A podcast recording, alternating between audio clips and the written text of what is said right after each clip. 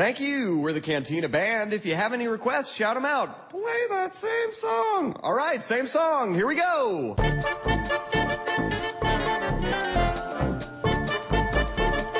Pela data, talvez essa, essa pergunta fique. Aliás, fique, talvez não, ela vai sair fora de época, mas dane-se, eu quero saber de vocês. Qual foi o primeiro filme que vocês foram ver com seus respectivos namorados, cônjuges, etc., no cinema? O meu foi X-Men First Class. Ah, esse é relativamente recente, Ju.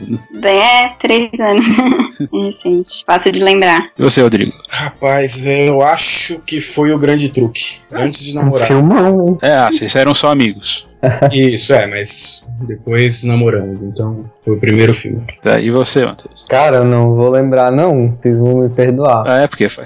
Eu acho que foi uma história de amor e fúria. Ah, sim, animação, Hum, tá. Ano passado. Ou retrasado. É, foi acho que ano passado. Não, não, minto. Eu vi esse filme na mostra de 2012. Eu acho que eu vi no começo de 2013. Então acho que foi isso mesmo. Então. Ah, pera aí, Matheus. Tem que lembrar porque você não pode esquecer o que- filme que você, que você viu. Você não pode esquecer só a data do começo do namoro. É. É, aí vai a pegar gente mal. perdoa, mas alguém aí não vai perdoar. Não, não, não vou, não vou passar o link desse episódio pra ela, não. tá certo. O meu foi Piratas do Caribe, primeiro. Tô fazendo essa brincadeira aqui porque tá chegando Dia dos Namorados. O programa, já tô falando, o programa não vai sair no Dia dos Namorados, mas já que a gente tá gravando há dois dias da, dos Dias dos Namorados e abertura da Copa, é.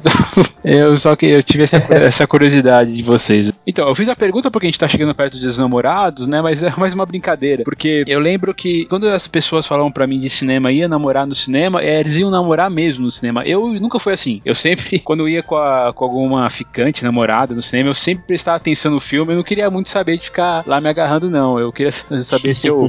Se eu, tava, se eu tô sozinho nessa aí, ou, era idiota mesmo, ou. Olha só, eu fi- fiz uma, uma pesquisa aqui com a Digníssima Hum, e o primeiro filme que nós vimos juntos foi Operação Skyfall, no nosso primeiro encontro. começou bem também, começou bem também. É, a gente não era exatamente namorado ainda, né? Foi o primeiro encontro e tal, mas foi o primeiro. Uhum. É mais marcante. Falando outra pergunta, no caso do grande truque, eu tinha assistido num dia e infernizei porque eu queria que alguém fosse no cinema comigo no dia seguinte, porque eu tava cheio de ideia na cabeça e não, às vezes eu fiz assistir o filme, não tava rolando nada não. Tá certo. Foi, foi bem assim também. Na verdade, ela falou depois que ela gostou mais de mim porque eu não fiquei em cima dela, ela conseguiu ver o filme porque ela gosta muito de 007. Não foi um pouco chauvinista, Matheus. E você, no caso de você, no a ponto de vista feminino? Olha, esse filme eu vi. Hum, Esse filme eu vi, vi inteiro, gostei, gostava de X-Men. Acho que já tava um pouco crescida pra ficar realmente namorando no cinema, mas. Então talvez seja também uma coisa de época. Eu lembro de ter conversado uma vez com uma pessoa que eu trabalhava sobre essa questão de ir no cinema. Literalmente ir no cinema era pra se pegar no escuro. Mas isso, talvez numa época que sair pra namorar era um pouco mais restrito, você tinha que falar com seus pais, e o pai não deixava, né? E já vive numa era um pouco mais liberal, né? Pelo menos meu pai nunca. Tá, tem aquela questão de ser homem, né? Tem toda uma questão de cultura, né? Mas eu acho que tem um pouco a ver isso, né? No cinema, você tava no escuro, o pai não tava lá, a mãe não tava lá pra te encher a paciência, daí você ia aproveitar pra, namorar. Não sei, acho que é de época mesmo. Acho que era uma época que talvez você não ia ficar, sei lá, se pegando na rua e não quisesse que todo mundo visse com quem você tava. Ficava só no cinema escondido. Talvez você até, por ser adolescente, você cria um pouco mais de coragem ali. Talvez seja isso. É, faz sentido. Esses filmes que vocês viram tem algum, algum significado pra vocês hoje? Eu, eu lembro eu lembro de com bastante carinho do filme, eu, eu gosto bastante. A Thalita, minha esposa, é uma, ela é fã desse- dessa série. Eu, bem, na verdade, foi o único filme que eu dei de presente pra ela. Ah, eu também. Na minha, na minha coleção, ela é os únicos filmes que são dela são é a quadrilogia dos Piratas do Caribe. O resto tudo é meu. É, eu dei de presente também pelo significado, por ser o primeiro, assim, não por ser X-Men necessariamente, mas por ser o filme. assim. Eu lembro que foi até engraçado na época, porque a gente foi ver, acho que no dia seguinte dos namorados, e a gente não tava exatamente namorando, então rolou essa preocupação de não, não vamos ver hoje que é dia dos namorados, vamos ver amanhã pra não dar, não dar azar. Uma coisa meio Friends, né? Isso não é encontro, né? Isso. Então, ainda bem que todos aqui estamos aí acertados. Eu sei que é meio idiota ficar falando assim, ah, aquela, parece aquelas piadinhas de Facebook, né? Você vai passar seu dia dos namorados sozinho, né? Não sei o quê, mas, mas é, não é. Eu, na verdade, eu fico feliz de que os meus amigos estejam aí é, com alguém. Eu fico realmente, fico realmente contente com essas coisas, quando essas coisas acontecem. Na verdade, eu, eu vou passeio dos namorados sozinho, olha só. Porque dia 12 tem jogo da Copa Jogo da e cada Copa. um vai assistir presente dos amigos. Vocês não vão ver juntos o jogo? É, por quê? Vocês não têm amigos em comum, ué? A gente tem, mas é porque o pessoal vai pra um lado, eu vou pro outro, e aí vai, vai ter desencontro. Ah, é uma história. Bom, aproveita que desconto no cinema dia 11. Seja assim, dia 11 ou dia 12, feliz dia dos namorados aí pra vocês todos, certo? Pra todos nós. Vocês também. Eu pensei que o Matheus ia dizer, porque ela, é- ela é croata, então não vai Ah. ter jeito da gente ver o jogo. Aqui é o Thiago o Tigre José Rodrigo Baldim. Juliana Varela. E Matheus Souza. e vocês estão ouvindo o Tigrecast pelo portal São Paulo Digital, o portal da Nação Tricolor.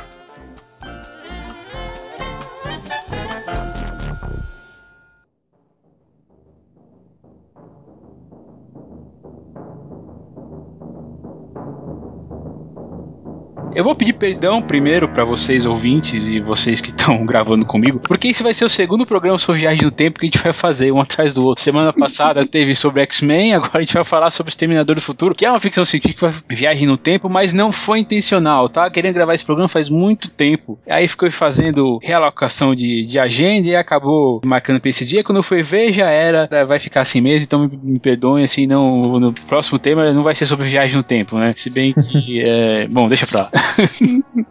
Ah, mas é curioso, a história é basicamente a mesma, né? Só que do outro lado. Então, basicamente a mesma, mas do outro lado.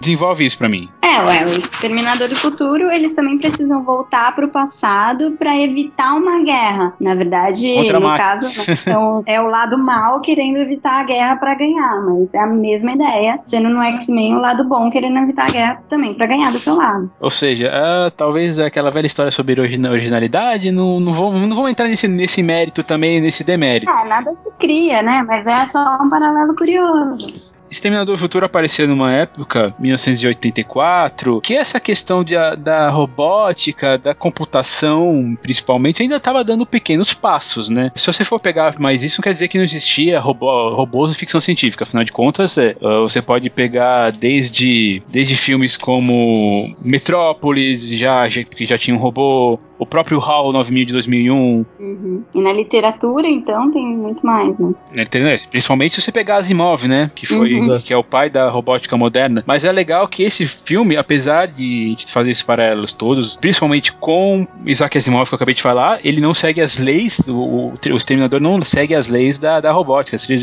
as três leis da robótica, né? Que são muito conhecidas aí na literatura e também fazem influências em alguns filmes, né? O que é interessante no começo desse filme? Schwarzenegger, que, bem na verdade, ele ainda já ele estava no auge é, do seu, seu porte físico, né? Uhum. O filme é de 84, é, nesse mesmo ano ele tinha gravado Conan Destruidor, dois anos antes ele tinha gravado Conan Bárbaro, lá no começo dos anos 70 ele tinha gravado Acros em Nova York, mas enfim, né? Ele era aqui um ator de. Ele realmente nessa, essa, nessa época aí, nos anos 80, ele, ele virou um ator de ação, né? Uhum. Depois teve Comando para Matar, O Predador e, e tantos outros filmes aí que a gente fez o, o ator ser tão conhecido, né? Visto como um vilão. Uhum. Porque afinal de contas, em Conan, os dois Conans, ele, ele era um, um anti-herói, pra ser mais exato, né? Mas não é, mas ele é um cara que tinha um código de honra. Aqui você coloca ele como um personagem que não tem código de honra nenhum, ele tem uma, uma programação, ele é uma máquina, literalmente. Isso talvez foi o que tenha feito o filme eh, ser o sucesso que foi, né? E é bem interessante que o, o vilão do filme, o Exterminador, ele que dá o nome pro filme, e é por ele que a gente fica, não diria torcendo, mas assim, a gente vai assistir o filme por causa dele, não por causa da. Talvez um pouco da Sarah, mas não do, do cara que ninguém lembra o nome, o Caio. Caio Você não vê o filme por causa dele, você Eu vê não. por causa do, do Schwarzenegger, por causa do Exterminador, né? Você quer ver ele virando robô, ali queimando naquela coisa. Então acho isso bem bacana, né? Um filme que o protagonista é o vilão, tipo um tubarão. Sim, é verdade. A gente tem aqui a jornada do herói é vista pros olhos de uma má- de um, de um vilão, assim. Claro que a Linda Hamilton, né, a Sarah Connor, ela é uma personagem importante no filme, afinal de contas, ela é a- o alvo dessa máquina que não tem remorso, que não sente dor, não sente piedade, mas a princípio, sim, é, é tanto que as primeiras, nos primeiros, o primeiro minuto que aparece e a gente vê o, o Schwarzenegger lá, todo bombado. Aliás, eu tava revendo o filme, caramba, como o cara tava um monstro de músculos nesse filme, né? Extraordinário, vou dizer uma coisa assim. Quase uma máquina, né? Eu vi esses dias e fiquei pensando que eles não contrataram ele pela atuação, né? E naquela época ele ainda não era exatamente um ator. Ele fazia muitos filmes, mas ele ainda não tinha aprendido, né? Ele não precisa atuar. Ah, considerando que você, de repente ele tá fazendo como uma máquina, né? Você pode até levar, levar isso em conta, né? Uhum. É que a gente conhece a trajetória dele, como ele evoluiu, né? Mas e aí falando assim da, da história em si, tava dando uma olhada, tentando relembrar essa questão da viagem no tempo para você impedir eventos que ocorram. Eu tava, tava tentando lembrar antes, é claro, claro que na literatura isso não é novidade, mas eu tava lembrando, tentando lembrar há quanto tempo isso não era usado. E eu fiquei assim, é, dando uma olhada em, em listas de, de, de história de ficção científica. Eu me, me ative ao cinema, né? Apesar desses filmes que eu citei terem robôs que são malucos ou que são maus, né? Não necessariamente maus, mas a gente tem de repente, como eu falei, é, o HAL. O HAL não é exatamente mal. O HAL, ele acha que tá cumprindo uma missão daquele jeito, né? Tem que... Não fala mal, ele é muito mal. É, então, mas é, é aquela coisa, ele tem uma percepção errada, né? Digamos assim, ele não foi programado para isso. Ele se. Ele tomou uma decisão. Ele é bom do ponto de vista dele, né? É, nem digo que ele é bom mesmo, ele, ele tem vícios, né? Uhum. Eu acho que você tá entrando um pouquinho na questão de inteligência artificial, é, que eu acho que o, o, o, exterminador ele não, não é uma inteligência artificial. Ele, como você disse, ele é uma programação. Ele analisa aqueles dados que estão na frente dele, ele vê quem. Tanto que, para hora que ele começa a procurar a, a Sarah Connor, que ele pega pelo, pela lista de telefone. de telefone, né? Você não sabe que é uma lista telefônica, meu amigo? É, pois é, aquela, aquilo é. é, é, isso, cara. é, já é um filme épico, não é, já não é nem um filme de ficção científica. Mas enfim, a hora que ele pega aquela lista telefônica, ele sai matando todas as, as Sarah Connors que tem. Uhum, então você vê que ele, ele, ele não tá pensando, né? Ele, ele simplesmente tá processando aquela informação e vai para matar. Agora, no, no caso do, do Exterminador do Futuro, essa questão da viagem no tempo é diferente do que nós falamos sobre o, sobre o X-Men. Como ele volta muito tempo, antes mesmo até da Cyberdyne, se não me engano, pelo menos. Cyberdyne. Cyberdyne. Quando ela. O começo do, do, do Salvation, né? Fica a impressão de que ele volta muito no tempo para acabar com um negócio que, inclusive, poderia acabar com a própria linha do tempo dos robôs, do, do domínio. É. Principalmente depois entendendo que o que praticamente aquilo vira um ciclo vicioso, né? Da, da, Hum. da- do Kyle Reese voltar. Vendo os dois filmes na sequência, eu não acho que é ruim o primeiro, mas eu acho que o, o que eles fizeram com o segundo, o- aliás, com o Salvation, acho que deu uma embaralhada muito esquisita nessa questão da volta no tempo, que acabou, eu acabei ficando muito confuso com a história toda. Não sei se vocês têm o mesmo sentimento com, com relação a essa questão da volta do tempo. Eu teria que. re- Você diz assim, só, só- você diz isso vendo, comparando o Terminator Salvation ou com o original, ou sim. Não comparando, mas simplesmente vendo os dois na sequência, eu, eu fiquei bem confuso com isso. Me parece um ciclo vicioso e mais do que isso, ah, várias tentativas de fazer a mesma coisa em tempos diferentes, sabe? Não, não ficou uma coisa orgânica pra mim. Não, falando assim, é, você diz assim, ah, não deu certo voltar no tempo, volta no tempo de novo, e de novo, e de novo, até uma hora acertar. É isso, é isso a confusão que você vê? E me parece, é, fi- fiquei Não é com essa prático. impressão vendo, é, não é prático. Não, não, não,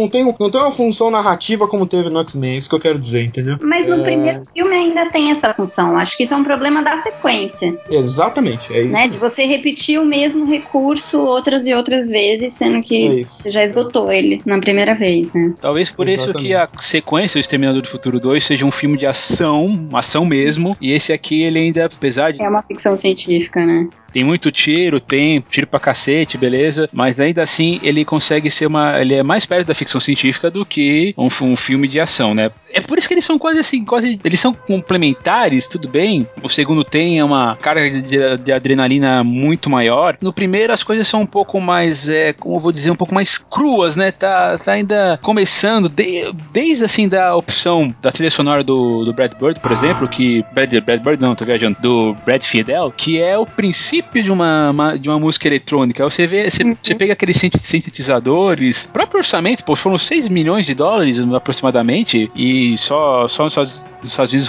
rendeu é, 10 vezes isso, né? Pra, só pra gente ter uma comparação de, de números, pra você ver como é que as pessoas gostaram, né? Dessa, desse, desse filme.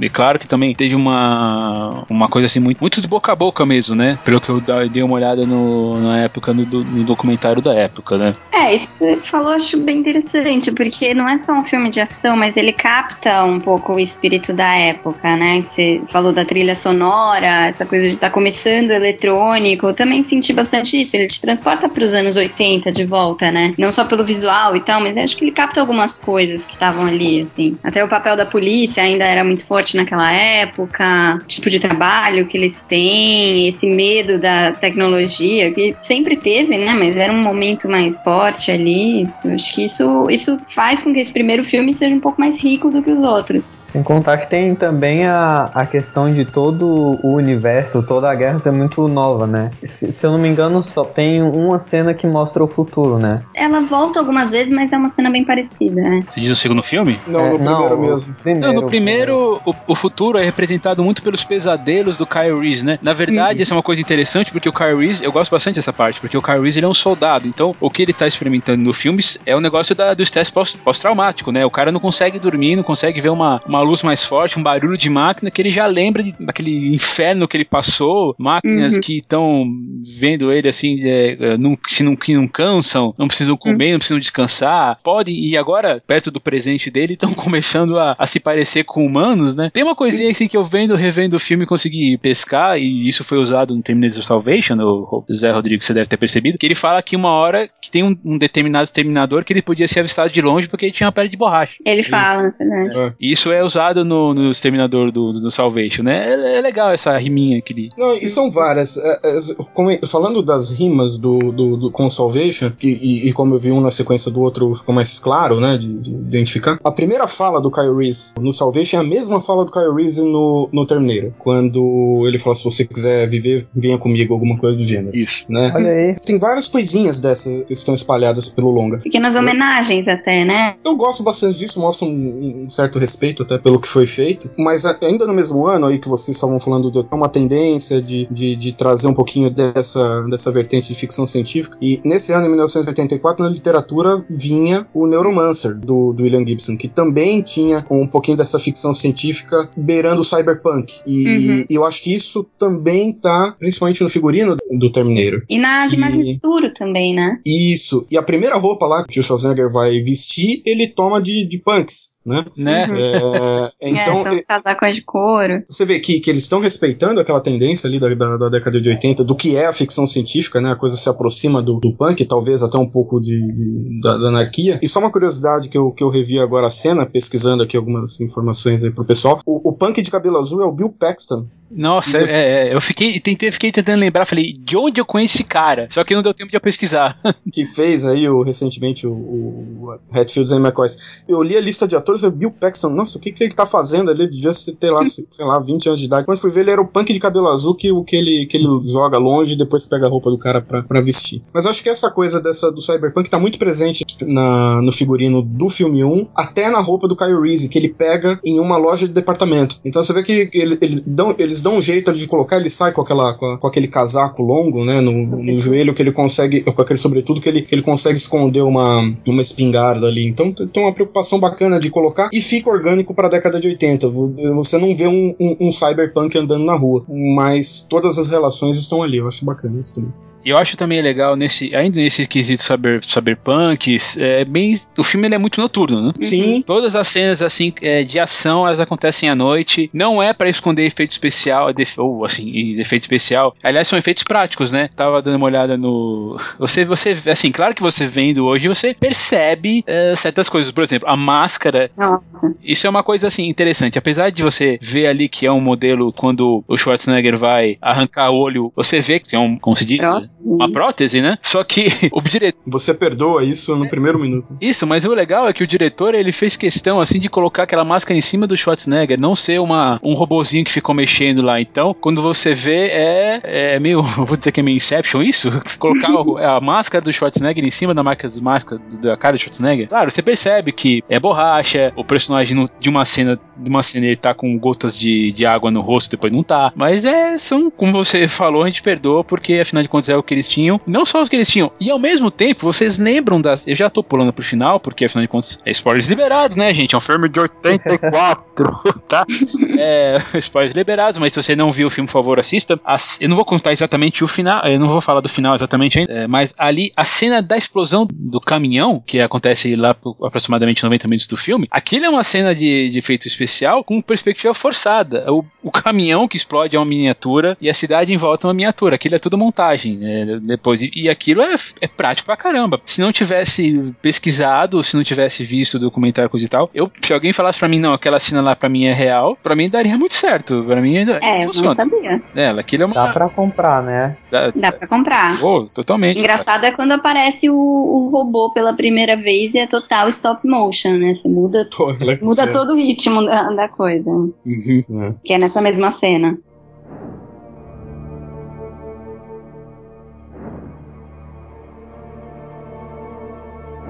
Eu tava falando da arrecadação do filme, é é interessante que pra quem vê o que deve ter visto em, em DVD, em, em Blu-ray que seja, Na verdade, fita, né? ou fita, que mas eu digo assim, mas é porque eu tô me lembrando porque eu acabei vendo em home video e em home video esse filme estourou. Ele era um, um filme R, né? Rated, R. É, ele tem muito tiro na cabeça. Sim, não De, de novo, né, cara? Olha que época diferente a gente tava vivendo, né? Anos 80 que você tinha ainda, você ainda pega Stallone e Cobra também ali no meio, todos filmes assim que É. eu lembro que só os meus pais poderiam ver no cinema. A maior referência é o Robocop, né? Hum. Que é de 87 2014. Esse em especial eu não lembro, mas eu lembro de, por exemplo, ter querido ver com os pais. Eles ele lembro que meu pai foi levar minha mãe pra ver o Stallone Cobra. Sei lá que meu pai tinha na cabeça, né? Na época, mas aí eu falei, pai, eu quero ir. Ele não, você não vai poder nem entrar, olha aqui, é 18 anos, não sei o quê. É, é, Realmente, se a gente falou que Matrix, na- num podcast sobre, sobre o filme, que marcou uma década, aqui esses elementos marcavam essa, essa década dos 80, né? Então, é, como violência e tal, era, era mais, mais explícito. E hoje, se você faz um filme rated R, é 18 anos, 16 NC17, né? Que é um ano abaixo aí nos Estados Unidos que seja, você tá perigado eh, fazer o seu filme ser um fracasso no- né, na bilheteria. É, isso só acontece hoje com, com cenas de sexo ainda, mas violência eu acho que não, não chega mais nesse ponto, Hum. né? De conseguir essa, essa classificação. Eles estão liberando. Django Livre, acho que era 18, não era? Django era 18? Não, não sei. Aqui veio 16, não veio? Hum. Não lembro. Bom, mas ainda assim, ainda assim é uma. é, ainda é um, é um risco, né, pras, pras distribuidoras. Claro que o Tarantino já deve ter uma certa carta branca nesses sentidos, né? É. E hoje em dia você tem muito artifício pra mascarar a violência, né? É assim, você coloca uma coisa na frente. né, que a gente falou que eles não mostravam as pessoas sofrendo, né? Mas já transformadas. Sei lá, em Cavalo de Guerra, por exemplo, você as cenas de tiro são escondidas pelo Spielberg, só um, citando um filme recente, né? Mas vem cá, fala- tratando de cinema, o que, que é a violência, né? Vocês vão concordar com. eu Não sei se vocês vão concordar comigo, mas o último X-Men é super violento. A gente tem Olha. braços, é, Acho. braços, arran- É, esses braços arrancados, corpos partidos ao meio, cabeça arrancadas. o E é fogo no- verdade, né? É, eu, a gente tinha comentado lá, mas ele é um pouco amenizado porque não sai sangue, né? Então, a violência é sangue? É essa a questão. Ah, Ela é, é porque ele é, ele é muito, muito mais plástica, né? A- a- aquela violência. Por exemplo, quando você vai cortar o Colossus ao meio, ele tá transformado em ferro. Então é, é uma coisa mais robótica. A, Eu concordo, mas vai- é o Colossus. É, ele- É isso que eu quero dizer. É, é, é verdade. Mas é porque você tem a desumanização da, da morte, né? Exatamente, do personagem. é, realmente, o que, é violência, né? Mas nesse caso, foi é, de, de qualquer jeito. É, é um filme violento, se- seja por um viés ou outro. Fez uma, uma porrada de, de bilheteria, claro, né, na época, né? E fez o sucesso que fez no, no home video, principalmente pra locação, né? É, a gente tinha falado sobre o robô, né? E essa questão, assim, que apesar dele ser uma máquina de matar, não é sempre que ele mata, né? É claro, a primeira cena que ele, que ele aparece matando alguém já é uma cena bem. eh, Você fala assim, caramba, né? O bicho não veio pra brincar, porque ele consegue. É, ele não dá um tiro, né? Ele dá 10 tiros pra matar uma pessoa. Mas não, eu tô dizendo até o primeiro dos punks lá, o primeiro, primeiro golpe que ele dá, ele dá no estômago do cara, ele Ah, é. atravessa ele com a mão, né? Assim, mas ele talvez não mate o cara que ele roubou a roupa, né? Não sei, porque assim, talvez ele não precisasse. É. Vai saber. Ele ele não se sentia ameaçado, talvez. É porque, ah, inclusive, citando a cena do ônibus, que você, do ônibus, não, do caminhão que você falou, o cara que tá no, no banco de passageiro, ele manda o cara embora, ele não mata o É. cara. É só no Get Out. De misericórdia. Out. ele, É. ele, tem, ele tem diretivas, né? Então, É, opção 1, sai da minha frente. Opção 2, te mato. A diretiva dele é matar Sarah Connor. Quem ficar no meu caminho, morre. É. Se não ficar no meu caminho, tudo bem, meu filho. Você pode ir andando, né? É, Você não- pode sair. O predador só matava quem tava armado também, né? Tem, tem, tem uma lógica aí na coisa também, né? Acho que tinha que ameaçar o, o, o exterminador pra ele, pra ele tomar a decisão de matar. Acho que não é só quem se colocar. Tá na É. frente dele, né? É. Apesar de que ele entra na casa lá e tá a amiga dela com o namorado, É, mas é que ela acha o que. namorado sem ter feito nada. Não, mas ele Ah. tentou pegar ele, né? Porque ele, ele, ele, tem, ele de algum jeito ele ameaçou, né? Ele falou assim: ah, tudo bem, você é um merda, mas você tá me atrapalhando, eu vou te matar. E ela, ela foi morta porque É, ela achava ainda- que ela era a Sarah Connor. Era a Sarah, talvez. né? É, exato. Exatamente. E aí depois que ele, depois que ele a mata, ele escuta a ligação da própria Sarah Connor, que ela diz onde ela tá e ela tá lá na boate. E aí ele vai pra boate e mata todo mundo na dúvida, né? Mata todo mundo não, né? Todo mundo foge, mas aí ele atira e mata mais uma, uma, uma ou duas pessoas ali na correria também. É, porque na verdade eles ficaram na frente dele, mas foi, tipo, foi azar, né? Assim, fazer o É, quê? ele né? mirou na Sarah, se tinha alguém no caminho. né? E essa, essa, eu gosto dessa questão também, visualmente falando, quando o Kyle né, chega no nosso mundo, no nosso, no nosso presente, né? Ele chega em posição fetal, gritando, né? É como se ele estivesse nascendo, né? Esse, esse, esse é a grande, a grande poesia visual. Ele até comenta isso um pouco mais na frente, quando eles já estão fugindo com a Sarah, né? Uhum. É uma coisa diferente, bem diferente quando, os te- quando o exterminador chega, né? A posição dele é ele levanta. Eu gosto muito de como o Schwarzenegger mexe o olho pra observar as coisas. Ele é- se vocês notarem, ele vira o olho aí, depois ele vai virar a cabeça, sabe? Uma coisa bem mecânica. Eu acho isso muito legal. Como se estivesse virando a lente primeiro pra depois virar, né? Como se o olho dele fosse uma câmera mesmo, mu- mudando a lente pra depois o restante. E você citando o momento que os dois chegam, todo o cenário é composto por máquinas de construção. Na verdade, quando chega o, o, o, o exterminador, se não me engano, é um caminhão de lixo. É, mas depois tem um outro momento com o Caio numa construção, tem máquinas perfurando o chão. Aquelas máquinas todas remetem ao, aos pesadelos dele e ao prólogo com, a- com aqueles tanques já dos, dos exterminadores devastando o mundo, passando por cima da- da- das cabeças. Você vê que também teve uma preocupação de, de, de inserir os personagens em cenários da década de 80, construindo e ainda assim com máquinas, que sem elas não seria, não seria possível construir, e depois as máquinas destruindo. Acho que também tem uma, tem uma rima visual aí da, da direção de arte. Tem claro, é, alguém comentou sobre, não sei quem comentou sobre a questão da polícia, né, no filme. A polícia é meio idiota nesse filme, né? Pô, queira não Total, queira, né? Tanto o Exterminador como o Kai, eles conseguem armas é, em determinados pontos da, da história com eles, né? Pô, quando o Kai tá sendo perseguido, o cara é idiota o suficiente pra deixar uma, uma shotgun num Exato. carro destrancado? É, tá certo, pô. É, É, pra é falar que você é roteiro, idiota né? mesmo, hein? Mas é engraçado que a polícia, ela é fraca, ela é meio, meio boba, assim, só que as pessoas ainda têm muita confiança neles, né? Ainda tem Ah, muita é. confiança na polícia. Ela quer ligar primeiro pra polícia. Ela tá sob a proteção do Kyle, mas depois ela prefere ficar com a polícia, né? Ou fica pelo menos em dúvida. Eu acho que hoje a gente não teria isso. Mesmo depois do Kyle provar, assim, que tá salvando, que tá ajudando ela, né? Uhum. na cena do bar, aí quando eles quando ele consegue se co- esconder no carro, ele começa a contar a história dela. Então, eu sou do futuro, não sei o que, vim te proteger dela. Ah, tá bom, mas ela tenta fugir já, porque pô, esse cara é maluco, né? Vou...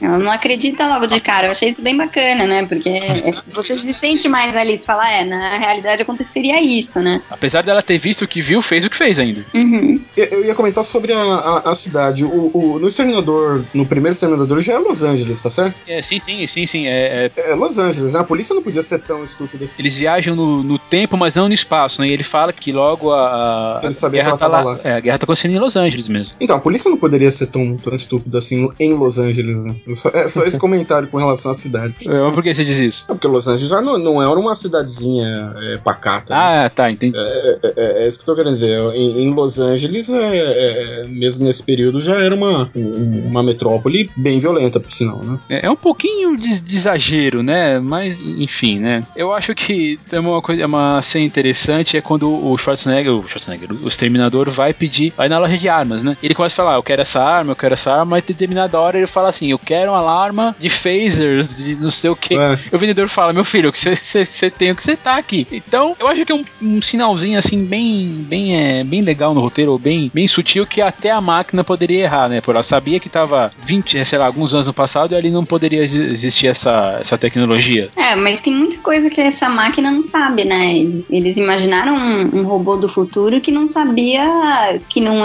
existia lista telefônica no futuro, por exemplo, né? Tipo, ele sabia. O, a máquina vinha de 2028, sei lá, É, e voltou pra. 2029.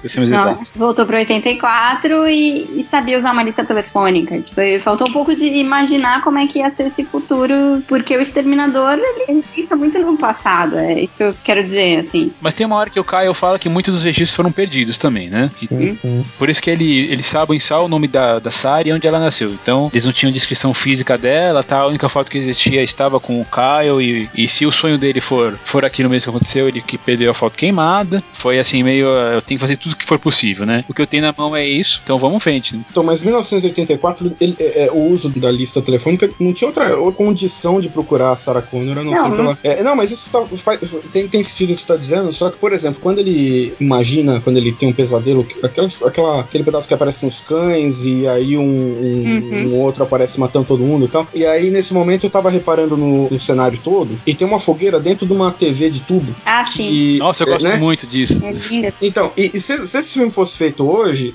isso não tem o menor sentido. Quem que vai fazer uma fogueira? Bom, ninguém vai fazer uma fogueira numa TV de tubo, mas, Mas não, não não vai sobrar, ninguém vai achar uma, uma TV de tubo daqui 10 anos, 20 anos, pra poder fazer uma fogueira. É isso que eu quero dizer. Lá Hum. na década de 80, não. O cara falou, pô, se o cara tiver que fazer alguma coisa, não, não vai ter sinal de TV mesmo, ele vai pegar aquela TV de 14 polegadas e vai fazer uma fogueira dentro. Eu acho que, de novo, nesse caso, a gente poderia fazer as relações. Eu não quero fazer muito isso, mas de novo com as continuações, né? No segundo filme, no- aliás, no, no terceiro filme, eles falam que, a- originalmente aconteceria em 1999, e aí, por causa dos eventos do Exterminador Futuro 2, e os eventos foram postergados e só aconteceriam lá ali no final, e só aconteceram no final do, de, do Exterminador Futuro 3. Então, ah, o futuro foi mudado, tem. ah, enfim, né? A gente vai. A gente, de novo, cara, a gente vai ficar falando aí sobre, sobre como esse filme influenciou, as, é, obviamente influenciou as, as continuações. Tem coisas assim que eu acho que, é- que são válidas, vai. Porque em 99, por exemplo, se, a- o, se o ataque das máquinas original aconteceu em 99, em 99 ainda tinha bastante TV de tubo. Aliás, só tinha TV de tubo. Uhum.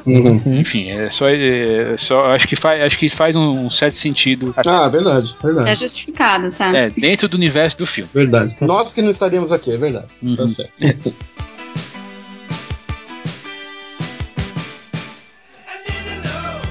Tava falando um pouco mais cedo da trilha sonora, e eu gosto que a primeira vez que a Sarah aparece, a Sarah Connor, eh, Linda Hamilton, o Brad, compositor, né, o, o Brad Fidel, ele, ele usa a trilha sonora, só que no jeito clássico. Ele usa violinos pra fazer o, o, o da Sarah, mas ainda assim, ainda assim é o tan tan tan tan tan tan só que no violino. E todo outro tema é mecânico. É ali pra, é pra eu gostei pra dar um, um sentido pueril, quase assim, não vou dizer pueril, mas clássico, né, pra personagem, né? Ela, você vê que ela tá uma vidinha tranquila, né? Uhum. Ela começa bastante inocente, né? É, tá de rosa, tá planejando sair com, as, com, com o namorado. A única coisa diferente da Sarah é que ela cria um, um- uma iguana. É uma iguana aquilo, né? É, cria uma iguana. A única coisa assim que você pode dizer de, de estranho pra, de, de estranho pra Sarah. É uma coisa que desaparece no filme, né? Agora que você falou da iguana, ela só, só tem na cena e nunca mais, assim. Tem uma hora que ela atrapalha lá em cima da geladeira, derruba umas coisas e tal, mas depois, assim. Eu Não, não Depois aparece que, mais. que o exterminador chega e ataca a casa, não aparece mais iguana nenhuma. É, talvez a iguana tenha morrido. É, ela nem sentiu falta da iguana. Tem uma cena legal. Aliás, esse filme tem. Acho que ele é uma costura de vários, vários bons momentos, né? Esse, A garota lá ainda ameaça a iguana de fazer um cinto com ela, coitada. isso é legal, então. Mas agora acho que a iguana até faz um, um paralelo com o final, que ela vai pro deserto ali. Tem uma coisa meio, meio selvagem nela, né? É, eu acho que ela É que tem. faz Você pode, acho que você pode dizer assim que ela tinha alguma coisa de. Eu gostei disso aí, de selvagem. Gostei mesmo dessa, dessa alusão. Ah, acho que aí descobrimos, descobrimos aí, graças a Juliana, pra que serve a iguana. Né? Pra dizer que ela não é tão normal, assim, não é tão, a- que a Sarah não é tão comum, assim, né? Tem uma piadinha ou outra também, visualmente falando, por exemplo, ah, tem uma hora que a Sarah aparece vestindo uma camisa dos Jetsons, Nossa, nem reparei. Não reparei nisso também. também não. né? Então, quando ela tá se arrumando pra falar, pra sair com o cara, mas aí ela, e o cara liga dizendo que não vai, É, ela muda de ideia. que não vai rolar, tá? Aliás, é um pouco, um pouco antes que isso, né? É que ela pega uma- um recado dele, né? É que pega o recado dela. E eu acho que também, visualmente falando, é um retrato muito interessante, né? De como a moda funcionava nos anos 80, né? Aquele cabelo cheio de laque, ombreiras, umas coisas assim que eu acho que ninguém usaria. usaria hoje em dia, né? É. Mas que, que no final do filme ela já perdeu isso, né? Ah, sim, Mesmo é. isso que é, que é interessante também. Esse é, esse é um, esse é um. Ela fica bem diferente, ela se afasta daquela aquela Sarah. Ela, ela muda visualmente, até o cabelo dela muda, ela fica com o cabelo mais curto, é, ela usa aquela faixa na cabeça, tem um cachorro do lado ali, ela fica se preparando, né, pra uma coisa que ela sabe que eventualmente vai vir, né? Ela vai mostrando com o visual que ela tá entendendo a, a situação e o papel dela, né? É, ela sai da inocência para usando as- termo que a, que a Juliana usou, pra, pra, pra ser um pouco mais selvagem mesmo, né? Tem, tem razão.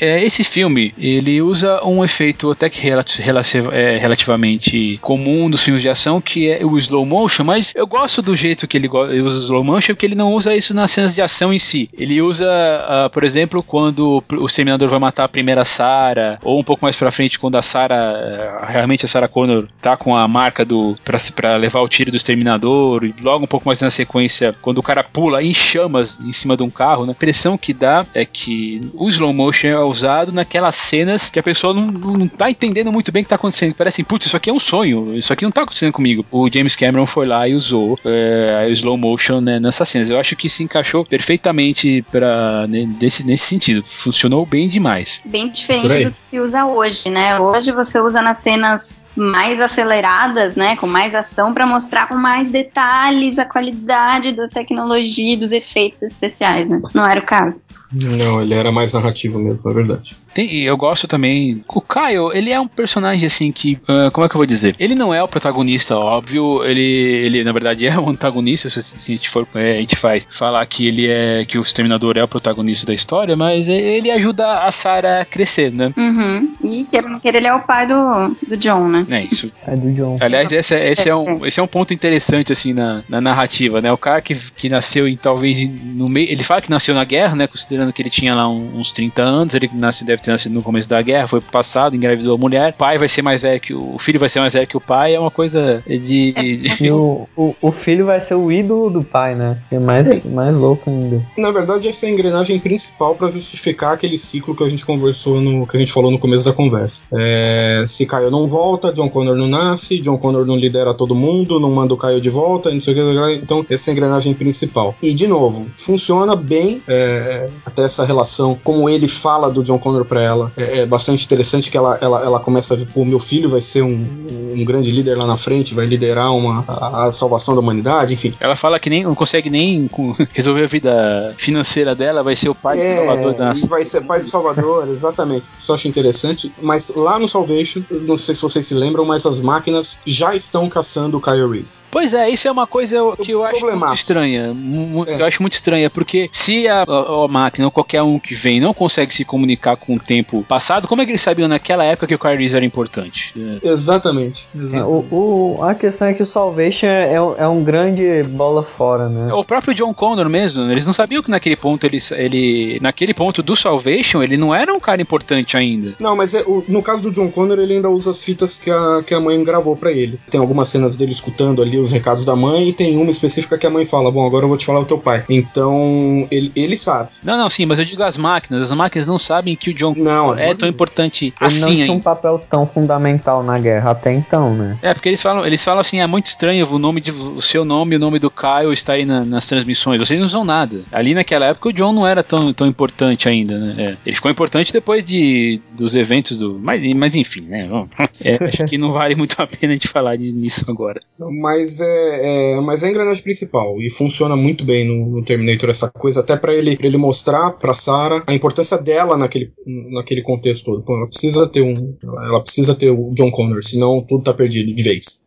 É uma, é uma sequência bem bonita essa, né? Que eles conversam, que ele conta do passado, conta do filho dela, como é. Porque é engraçado que o herói não era ela, nem ele, era o filho. É. E a gente não vê ele em nenhum momento, a gente não sabe que cara ele tem, como ele era, então a gente também tá no mesmo papel dela, né? A gente quer saber quem era esse líder e só vai saber pelo discurso do Kyle. Então é, É. é bem interessante isso, né? A gente tá que nem ela ouvindo, querendo ouvir aquela história com mais detalhes pra saber como é que é no futuro. E ele chega virgem, né? É. Pois é, É. Tem alguma coisa de, anunciação nisso, né? De ser como o passagem de, de Cristo na Terra e tal. Você, você vai conceber um herói ali, a partir de um virgem, só que o virgem é o cara. E É o quando, pai. o, o- quando o cara nascer, o pai não vai estar presente, né? É, é- É, tô exagerando? então, bom, é menos impossível do que a, a história bíblica mesmo, mas tem, tem um paralelo, sim, por que não? Eu acho que sim. Eu não sei em qual crítica que eu li, inclusive que o John Connor, é, JC, também faz uma referência a Jesus Ah, Cristo, mas eu, eu, eu não sei, eu não sei até que ponto o, o- o Cameron tem alguma relação com isso, isso eu não, não sei mesmo dizer. Mas existe, existe um paralelo, entendi. É, existe, até, até porque, pelo discurso do Kyle Reese, o John Connor é, é um verdadeiro messias, né, no futuro. Aí Ele fala assim que ele, de repente, daí ele apareceu, né? Quando ele tava falando da história, né? E aí ele, Sim. daí o John, daí ele apareceu. Ele ensinou a gente como pular das cercas, como se esconder à noite, não sei o quê. E aí fala, e ele é seu filho, o Sarah.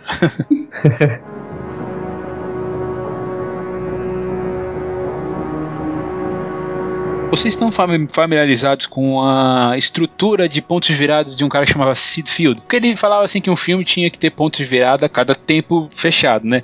Pelo menos na primeira. No, no arco do. No segundo arco do filme, isso funciona. Porque o exterminador, depois que, que o Kyle é preso e aí ele começa a contar a história e parece um maluco lá pro psiquiatra, que aliás faz fazer uma operação. Vai fazer uma aparição, no Exterminador 2 e no 3, que vai virar uma piadinha, uma piada visual, né? Você pode ver, colocar o DVD aí pelo Blu-ray de novo no seu player, ou, ou seja lá o que você fez. Exatamente a uma hora de filme, ele atravessa, ele, é- o Exterminador atravessa com o carro na Uhum. delegacia. É uma hora precisa, assim. Alguns segundos antes ele usa a frase clássica lá dele do I'll I'll be back. back. Dois segundos depois, uma hora. Pá! É bem, é bem essa, essa questão da estrutura que esse, esse, esse teórico de cinema falava. E causa impacto ainda por ser um veículo entrando ali na delegacia. né? É, porque é uma piada, né? O sistema, a máquina fazendo uma piada. Eu vou voltar, né? Eu voltarei. Só que eu voltarei dele é em dois segundos.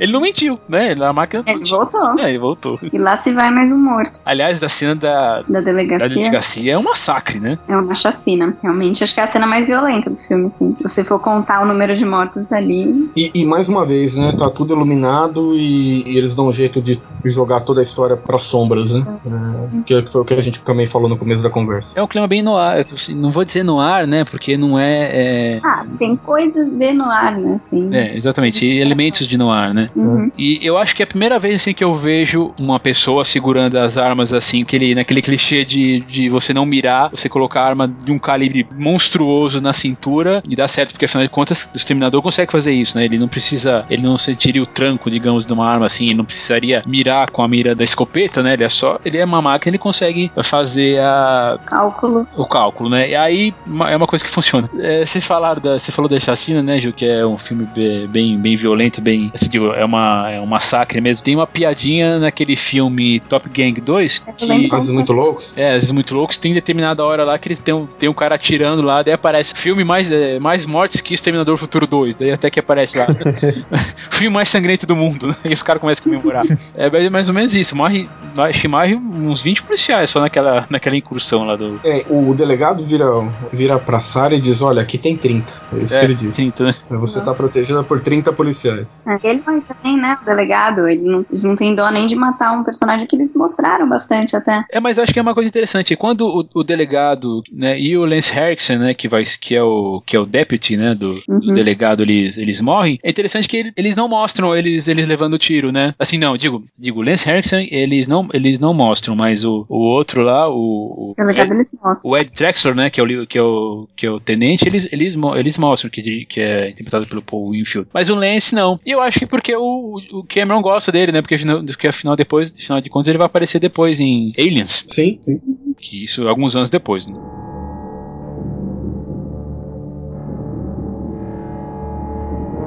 Depois da fuga do. Que, claro, dá tudo errado, né? Afinal de contas, né? Mas o Kyle consegue fazer fugir com a, com a Sarah, mas eu fiquei muito lembrando da cena dele se declarando na câmera, falando do futuro, ele explicando tudo direitinho, assim, meio, meio assim, com uma. Vai explicar pra uma criança o que tá acontecendo. No Exterminador do Futuro 2 acontece a mesma coisa com a Sarah, né? Ela que dessa vez ela repete o discurso do. um discurso parecido quando tá internada, né? né? Não sei se vocês lembram dessa cena. É, só pra fazer uma, uma, uma relação, eu acho, eu acho eh, interessante.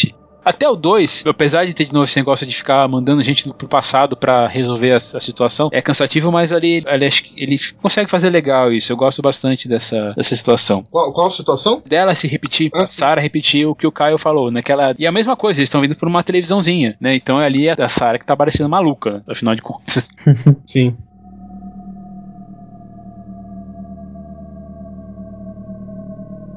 Gostaria de abrir um paralelo, porque é, Exterminador do Futuro é responsável por eu ter parado na direção do colégio pela primeira vez na minha vida. Como assim?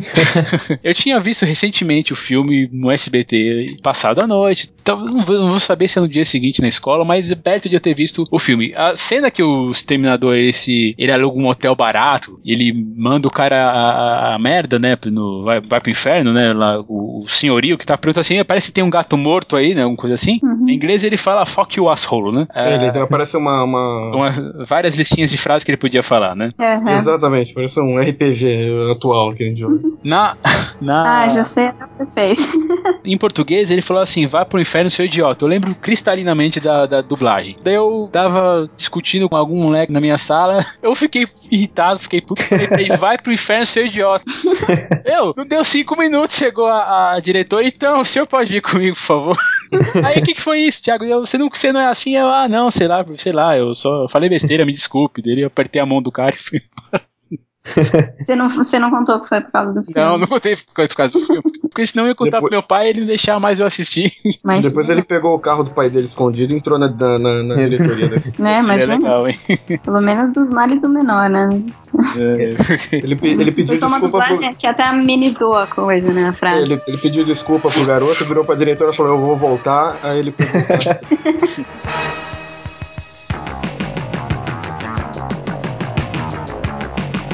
A partir disso, a partir desse, desca- desse descanso aí, é da Sarah fazer uma, uma idiotice danada, né? Que é contar pra onde, aqui, onde ela estava, né? Mas tem certos elementos que a gente não que a gente sabe do Exterminador, mas que ela não sabe, por exemplo, que é, evitar, que é imitar as vozes, né? Um em determinado momento ele imita a voz de um policial, e lá mais na frente ela imita a, a voz da mãe dela, né? E eu acho que é legal que o filme amarra, essas, amarra várias pontas, né? Porque tem determinada ó, parte, quando ele mata a amiga da Sarah, né? O Exterminador vai lá e pega um caderninho de, de anotações. É uma, uma cena bem rápida, você até pode esquecer. Aí quando acontece, ele vai lá, né, mom, e ele vai lá e mata, né, a mãe dele e a mãe dela e consegue identificar a voz. Daí a partir daí vira realmente um filme de ação mesmo, né? Perseguição, música, música acelerada, explosões, tiros e aí a, a grande a grande revelação, né, do Cyborg, né? Voltando àquilo que eu tinha falado atrás da, da estrutura de ter os turning points a cada, cada meia hora, mais ou menos assim. Cameron, acho que com isso em mente, ele não coloca o ponto de virada exatamente nos 30 segundos seguintes, nos 30 minutos seguintes.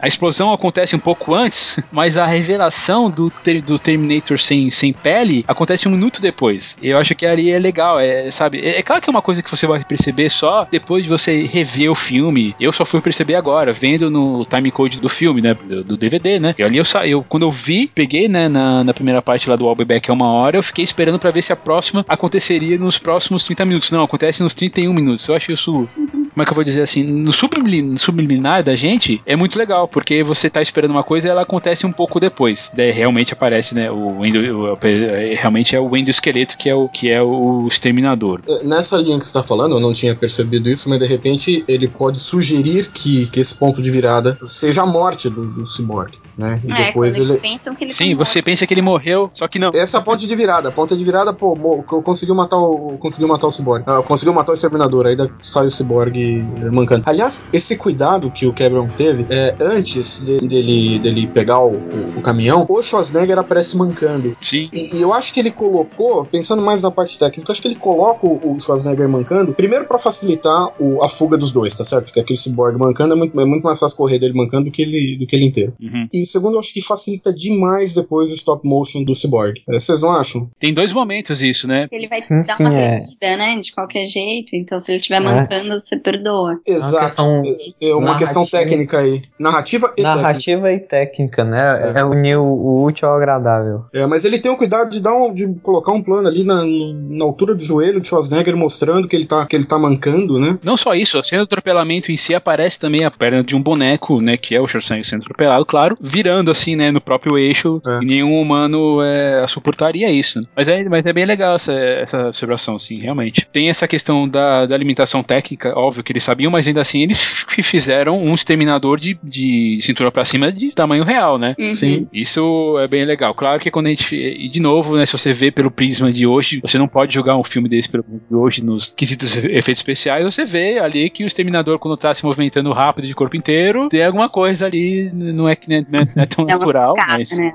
Mas o que eu mais gosto em termos de efeitos especiais datados nesse filme é, é o começo, na cena do futuro. Aqueles tanquinhos. Gente, é um monte de sucata, é muito legal. E aquilo tudo é miniatura. Uhum. Muito brinquedinho, né? Tipo, não parece real, mas é bacana, é bem de época. Por isso que eu, falando de Star Wars, por exemplo, me sinto, eu me sinto muito irritado quando os George Lucas resolvem trocar tudo por CGI. E no Uhum. fim das contas, o filme é retrato da sua época. Isso é muito importante. Ah, a frente da época não dá certo. É, você não vai pegar o King Kong dos anos 30 e colocar um King Kong mais realista só porque você acha que, que vale a pena. Não, deixa o filme lá. Você quer, de repente, tirar os fios que seguram o avião, um avião, pra deixar um, a cena um pouquinho mais orgânica, vai lá, mas. Eu tenho a mesma opinião sobre colorir artificialmente, tudo, tudo isso aí é, é mutilar o filme. Mutilar o filme é trocar aspect ratio também, esse tipo de, esse tipo de Ah. coisa. E isso são coisas que me irritam é, um pouco. Eu gosto também da parte que, finalmente, assim, o, você acha- assim, é, o filme te, te engana algumas vezes, né? Porque tem a parte da explosão do, do, do caminhão e depois da dinamite que é colocada no ventre do exterminador. Você acha que ali acabou, né? Pô, né? Finalmente, né? Agora eu posso, daqui a pouco eu posso sair fora.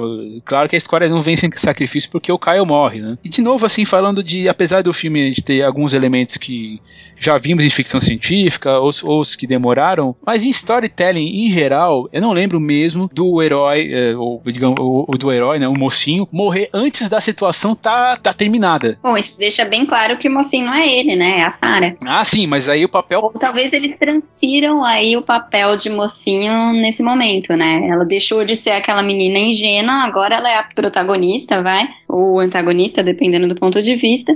Mas deixou de ser ele. Eu acho que eles. rola uma transição ao longo do filme, assim. Esse é um momento de construção da, da Sarah Connor, né? Uhum. Isso é legal, mas assim, o que eu tô querendo dizer, tudo bem, é uma passagem de bastão, tudo bem, mas há quanto tempo, que- eu tava tentando lembrar, há quanto tempo que eu não vi isso acontecer? Porque você pode pegar tantos filmes na, na, na época, quando é que, quando é que o, o, o bonzinho aí, o mocinho realmente morria antes da, da história tá, tá terminada? Ele podia morrer de repente junto com a situação, eu lembro vagamente de um filme chamado Hombre, que é um faroeste, com Paul Newman, se eu tô bem lembrado.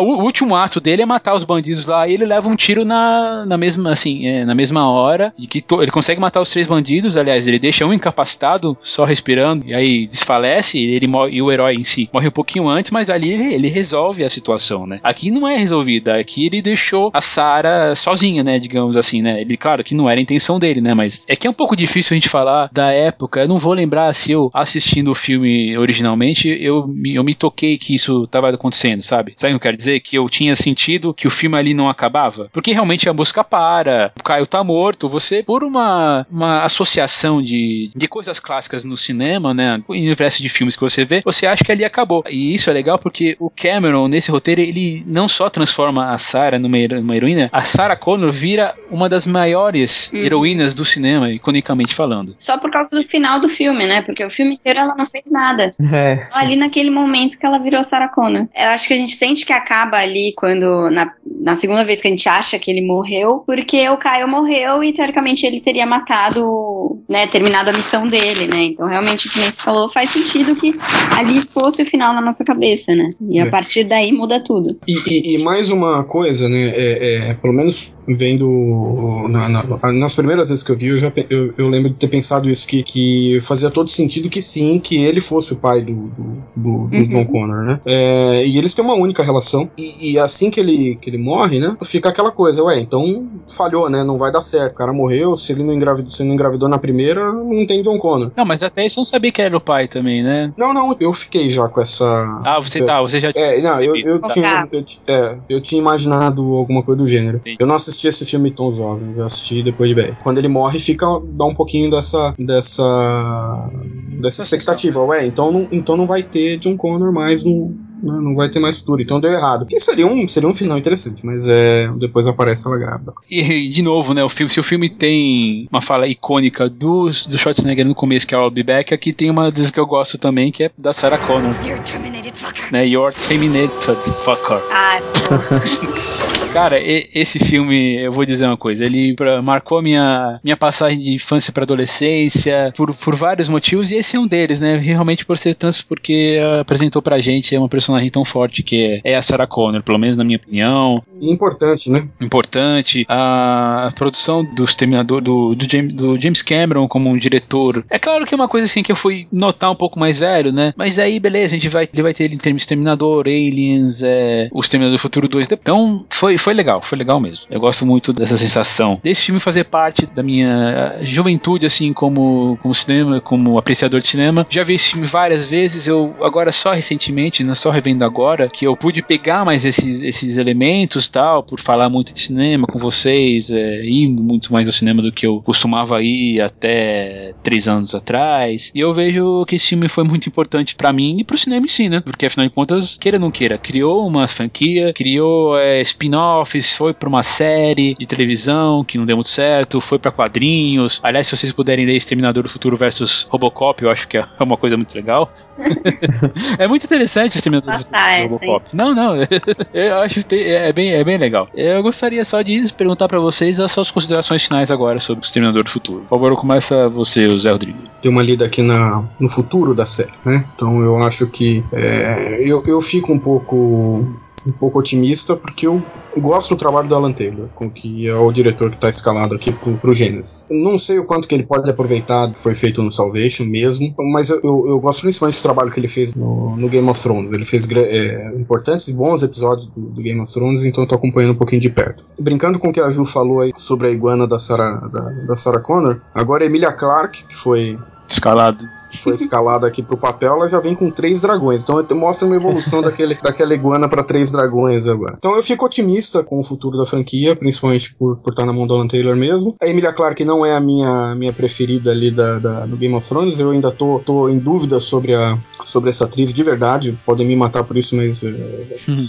Mas espero que sim, espero que fique bem. E, e, eu gostaria muito que apagasse mesmo o Salvation, porque quem, quem fizesse experiência de assistir o, um, e na sequência já assistiu o Salvation, vai notar um monte de erro, um monte, não erro, mas um, um monte de tentativa que no final acabam sendo frustradas pelo resultado final. Eu, eu tinha gostado da, da primeira vez que vi o Salvation e depois vendo na sequência achei uma bomba grande, né? Mas é isso. Eu acho que otimista. E você, Ju? Sobre o primeiro, né, especificamente, é, eu gosto como eu tinha gostado de Matrix da outra vez que a gente conversou, e, e, sempre gosto quando isso acontece, que é um filme que mistura ação, né? Ação, violência e tudo isso com ficção científica, uma coisa mais cabeça, que faz você pensar um pouquinho, né? Tem essas viradas no tempo, tem essa coisa de, né, as consequências das suas ações, e um roteiro muito bem amarrado. É, eu acho raro aparecer um filme desses, tanto que as sequências não deram tão certo, né? Então é sempre bom ter um filme desses para rever, assim, não é um filme que envelhece, apesar apesar do visual dar uma envelhecida. Eu gosto também dele ter, não introduzido, mas mostrado, né, uma personagem, uma heroína forte, como você falou, Thiago. Também é sempre bom e é um pouco raro você ter personagens femininas tão fortes quanto a Sarah Connor, né, tão icônicas, mesmo que ela só fique, é, só vira essa personagem no final, ela tem uma transformação muito interessante no filme, então vale por isso também e por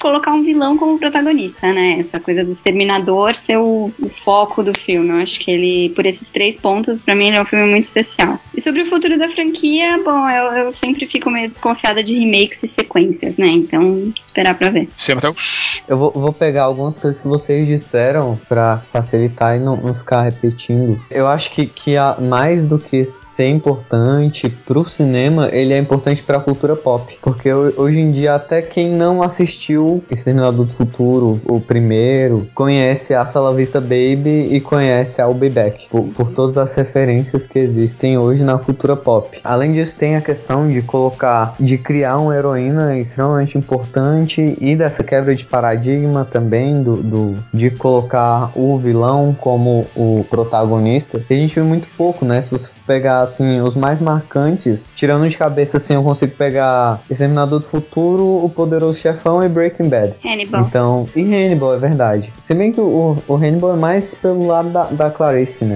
Da é, na Starling. verdade, o Silêncio dos Inocentes, né? O, Isso. acho que ele é bem Mas forte. na série, olhando pela série, tem o Hannibal mesmo. É uma coisa muito importante, né? É- eu acho que envelheceu, mas envelheceu bem. Até hoje, se você olhar, dá, dá pra ver que a questão técnica e narrativa foi feita com muito esmero. Eu tenho um fraco por ficção científica que envolva viagem no tempo, né? Então eu já sou meio suspeito pra falar, mas dá, dá pra ver que a construção foi bem feita, tirando o 4, né? O, o Salvation. Foi construído pra ser uma história de, de tentativa e erro, que é a mesma história do ser humano em relação à criação da máquina, né? A tentativa e o erro. Acho que sobre o filme é isso. É, é um filme que eu gosto de assistir hoje em dia. Eu acho que é um, um filme importante pra mim também, em questão, por causa da questão da ficção científica. E sobre o futuro, eu tô com o Zé Rodrigo. Eu tenho mi- minhas ressalvas em relação à mãe dos calangos lá.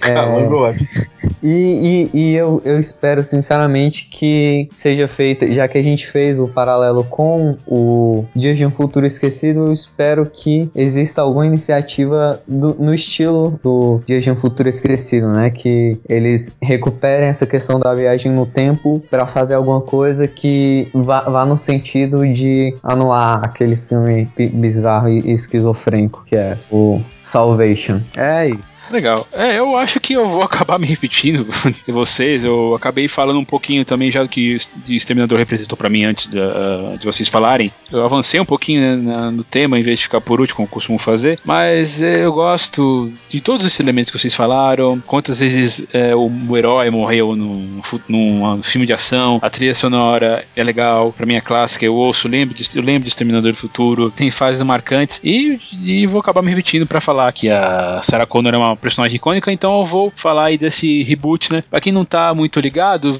existe uma sequência dirigida. Existe uma sequência. Vai, vai ser lançada em 2015, já tem algumas fotos saindo por aí, já estragando a minha, o, meu, o meu prazer aí pra descobrir o filme. É só na só quando eu chegar na sala de, de cinema, que é dirigido pelo Alan Taylor. Como o José Rodrigo falou, ele é responsável por dirigir alguns episódios de, de Game of Thrones, né? Sim. Então, e Mad, Mad Men e de Boardwalk Empire, eu gosto de uma outra série que eu gosto, ele dirigiu até Lost.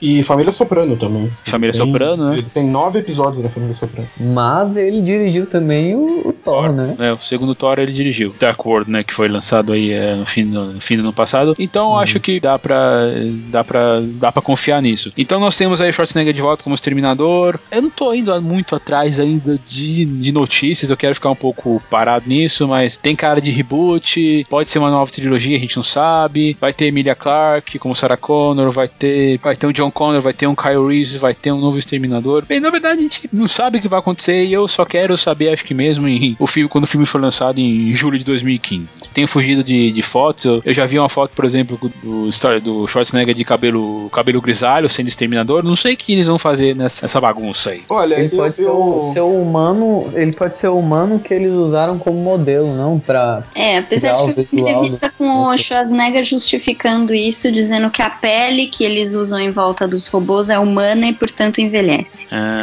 entendi. Reticências aí. Eu, eu- eu Reticência. posso dar, eu posso dar um, um spoiler do mesmo nível, não é nada. Bom, quase que não tem spoiler pra dar. Mas eu vi foto da Emilia Clarke que me- me parece que ela tá no. no... No, no- no sanatório, ela tá com, com, com uniforme que, que dá a entender que isso vai acontecer mais ou menos no. um pouquinho antes do, do segundo filme do Exterminador. É, ou seja, já só vamos saber mesmo aí em 2015, né? Até lá tem, tem um pouquinho de chão. Falta, menos, falta um pouquinho mais de um ano. Então, mas olha que interessante, se isso acontecer realmente um pouquinho antes do Exterminador do Futuro 2, significa que eles podem respeitar o primeiro, que tá, tá, tá legal, tá bacana, e pegar a partir daí, tá certo? Desconsiderar o Se resto. considerar o segundo, inclusive? Ah, eu gosto tanto do segundo. Ou algo paralelo. É, você tem que quebrar os ovos pra fazer um pouco de omelete também. Viagem, viagem no tempo, viagem no tempo. Vamos fazer qualquer coisa, fazer qualquer coisa. Exatamente, né? É, Bom, uh, no, no, roteiro tem a Laeta Kalodgis, que foi responsável também pelo Ilha do Medo, que é do Scorsese. Que aí é uma adaptação, né? É, é, adaptação também. Ele também, ela também foi responsável pelo filme do Alexandre, de 2004, e também do pelo Patrick Lucier. E ele foi, escreveu só algumas coisas horríveis, como Drácula 2000, por exemplo.